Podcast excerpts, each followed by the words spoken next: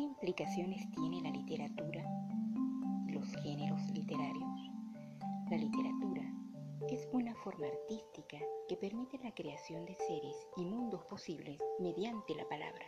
En las obras literarias tienen igual importancia lo que se dice y la manera de expresarlo. La literatura es una manifestación cultural que permite el intercambio social y el reconocimiento del acervo cultural de los pueblos.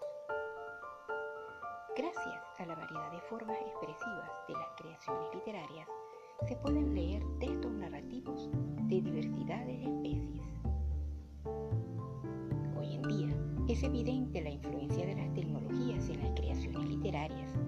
Las comunidades virtuales están desempeñando un rol fundamental para el enriquecimiento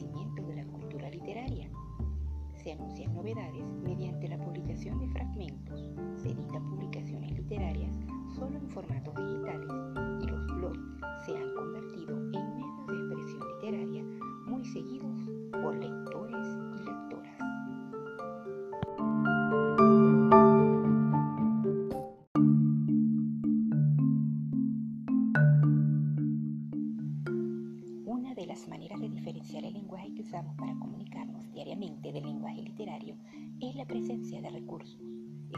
recursos pueden englobar en recursos fónicos, recursos semánticos y recursos gramaticales.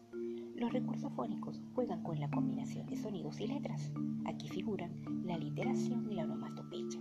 La literación es la reiteración sistemática de un sonido para producir determinados efectos sensoriales, es decir, los sentidos juegan un papel primordial en este recurso. Ejemplo, los cascabeles de cristal colgaban de cables calientes. La onomatopeya, con frecuencia se obtiene mediante la repetición de sonidos. Ejemplo, suena el rum rum de mi mundo marrón.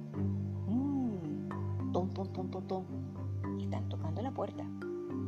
En recursos semánticos, renuevan las expresiones mediante la alteración del significado de las palabras. Aquí figuran la hipérbole, el símil y la metáfora. La hipérbole es la exageración de los rasgos o características de una persona, animal, objeto,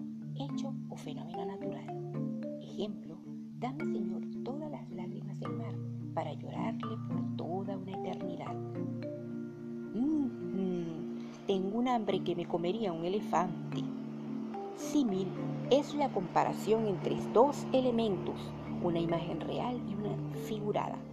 Para ello, se recurre al uso de un nexo lingüístico, cual, como, parece y se mira. Ejemplo, oh soledad sonora, mi corazón sereno se abre como un tesoro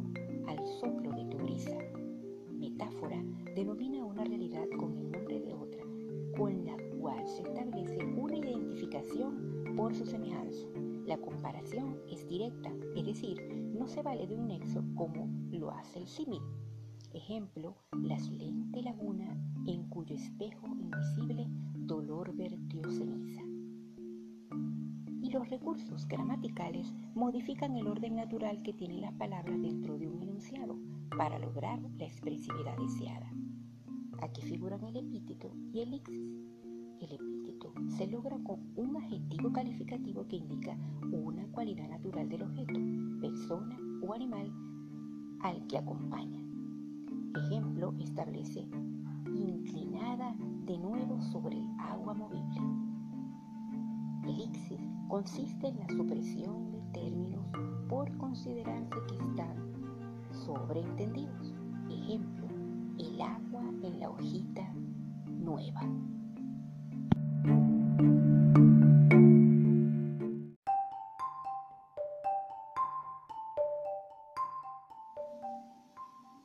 Compilación se conoce como la acción de reunir o juntar en una misma obra volumen un conjunto de informaciones, partes o extractos de distintos libros, textos o documentos que tienen un tema en común. Este concepto es aplicado en el ámbito editorial para referirse a libros o volúmenes que se constituyen de una reunión de textos que se refieren a una misma temática o asunto. Antología es una compilación de textos u obras, por lo general escritas, que destacan por alguna característica común referente a su autoría, su tenacidad, su proveniencia, etc. Este término también puede usarse en otros ámbitos, además del literario. Hay antologías musicales, antologías fílmicas, etc. Toda antología gira en torno a un criterio, es decir, a un espíritu que unifica y le da sentido a la muestra y que es definido por el seleccionador.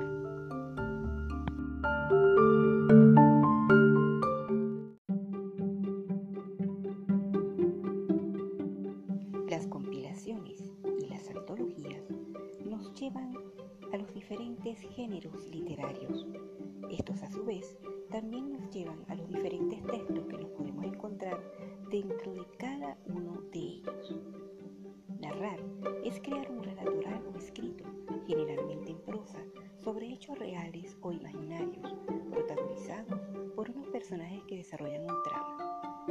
Las narraciones de ficción se ven enriquecidas de la realidad. Toman de ella lugares, tiempo histórico, costumbres y a veces hasta personajes conocidos por los lectores. Las narraciones literarias cuentan además con descripciones y diálogos que las enriquecen y dinamizan.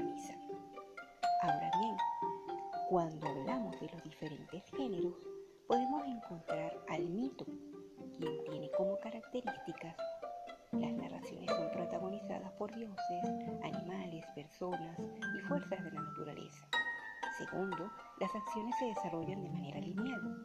Tercero, suceden en tiempos remotos y en lugares relacionados con una cultura determinada. La leyenda tiene como características, primero, pueden estar protagonizadas por personas, animales, plantas o cualquier elemento de la naturaleza. Segundo, las acciones se presentan de manera lineal. Por lo general no se especifica la época exacta de los hechos, se señala que sucedieron en un tiempo lejano. La fábula es una narración que se caracteriza primero porque los personajes casi siempre son animales, segundo su contenido didáctico moralizante, tercero se exponen vicios en oposición a virtudes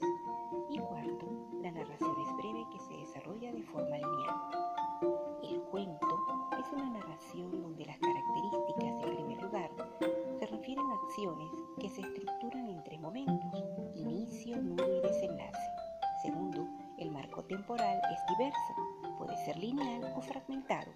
Tercero, el narrador cuenta las acciones en primera o tercera persona. Y la novela tiene como características, en primer lugar, que se puede profundizar en las descripciones e historias de los personajes. Segundo, además del narrador tradicional, se puede evidenciar la perspectiva múltiple, es decir, varios narradores ofrecen su punto de vista. Tercero, pueden presentarse acciones secundarias complementarias a la historia principal. Se expresan saltos temporales para variar el orden cronológico de los acontecimientos.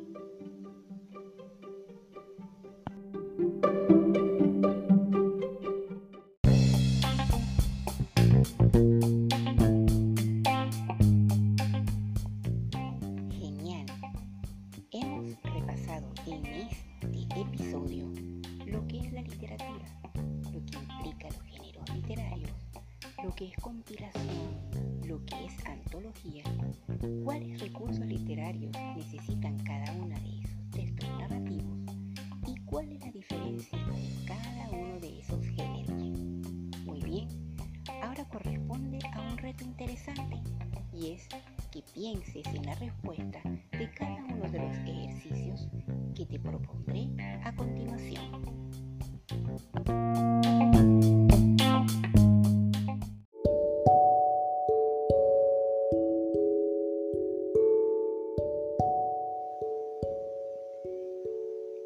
El reto consiste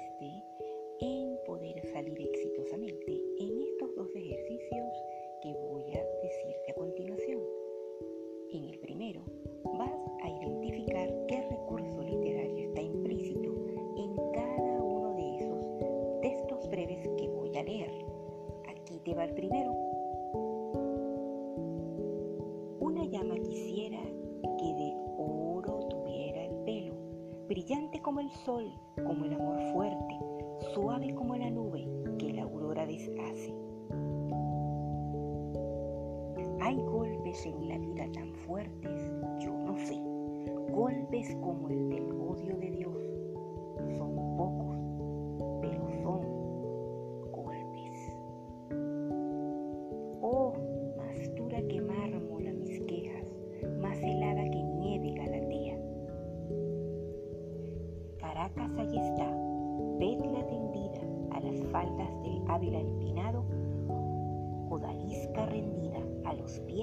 del sultán enamorado. Fíjate muy bien, fueron cuatro textos en los cuales tienes que identificar qué recursos literarios estuvieron implícitos. ¿Dónde ubicarías el elixir? ¿Dónde ubicarías la metáfora? ¿Dónde ubicarías el hipérbole?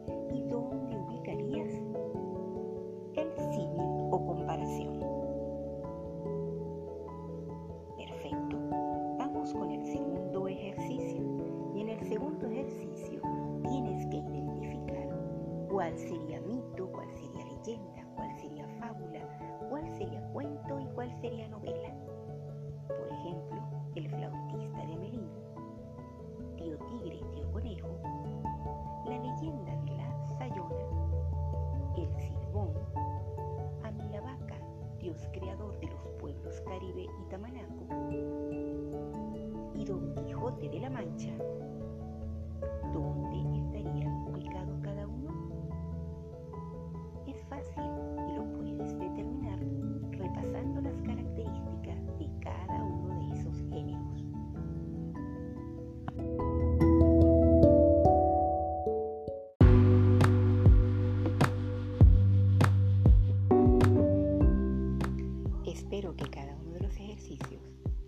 sido de provecho para la comprensión de este tema tan importante y tan interesante. Nos vemos en un próximo episodio por este mismo podcast. Recuerda que cada una de las temáticas que vamos a abordar nos hacen acercar a ese mundo de las palabras tan maravilloso para podernos comunicarnos muchísimo mejor cada día más. Hasta la próxima.